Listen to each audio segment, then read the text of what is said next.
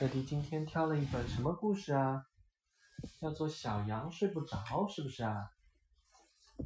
小鸟睡了，鸭子睡了，奶牛睡了，就连月亮也甜甜的睡了。可是小羊莎莎睡不着。小羊莎莎为什么睡不着呢？他要听睡前故事。妈妈只好给他讲。妈妈一连讲了三个故事，一个太让人激动了。一个太好笑了，一个太吓人了，他都不满意，还是睡不着。妈妈要听什么样的故事才能睡着呢？我们一起来听听吧。小羊睡不着。夜幕降临，农场里安静下来了，动物们都去睡觉了，可是小羊莎莎睡不着。树上的小鸟很快进入了梦乡。可是莎莎睡不着，咩！莎莎对着树上叫，她把小鸟儿们叫起来，跟她一起玩。可是小鸟们睡得正香，谁也不起来。鸭子们很快进入了梦乡，可是莎莎睡不着，咩！莎莎对着池塘叫，可是鸭子们谁也不起来。奶牛们很快也进入了梦乡。可是莎莎睡不着，咩！莎莎对着牧场叫，可是奶牛们谁也不起来。月亮不该这么早就睡吧？可是看上去它好像也睡着了，咩！莎莎对着月亮叫，可是月亮也不理莎莎。莎莎烦了，叫了这么久，却没有一个朋友跟她玩。他在牧场里转来转去，有点累了，就想找块不一样的地方躺下来睡觉。那个大石槽看上去不错，他想。莎莎爬进大石槽里，一会儿翻到这边，一会儿扭到那边，没用，大石槽太硬了，躺在里面一点儿也不舒服。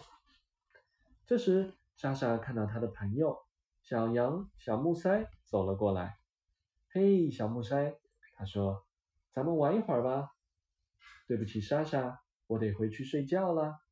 小木塞说：“可我睡不着啊。”妈妈说：“如果你一边看小羊跳栅栏，一边数一、二、三，很快就能睡着了。”莎莎说：“你跳栅栏给我看吗？”小木塞答应了。他退到离栅栏很远的地方。然后用最快的速度奔向栅栏，可是随着一声尖叫，他猛地停了下来。对不起，莎莎，我害怕。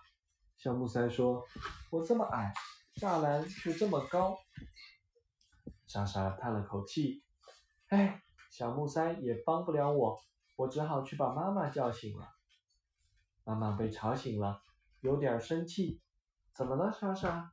她问。妈妈，给我讲个故事吧，我睡不着。